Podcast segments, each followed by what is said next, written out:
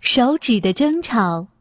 夜深人静，主人进入了梦乡，他的五指却在激烈的争吵。只见大拇指昂首挺胸地说：“你们都该听我的，我又粗又壮，论力量我最大。人们表扬他人时，都会把我高高翘起。难道我不配做老大吗？”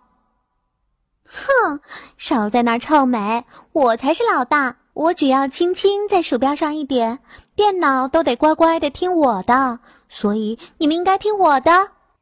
食指摇晃着脑袋，目中无人的说：“嘿，小不点儿。”中指趾高气扬的说：“我个儿最高，做立正动作的时候，还得靠我和裤缝对齐做标准。”所以，老大非我莫属。无名指按捺不住了，他说：“虽然我叫无名指，但我最高贵。你们看，大人们都将价值不菲的结婚戒指戴在我身上。”哼，你们看，我最灵活。小主人用我和别人拉钩约定，我才配当老大。小指也不甘示弱，扯着细细的嗓子说道：“他们越吵越凶，吵醒了主人。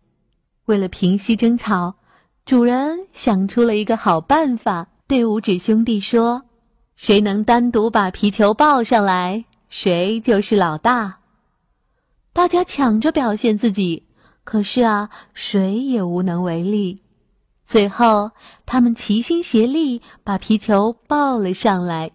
现在，他们终于明白，五指是兄弟，团结才有力。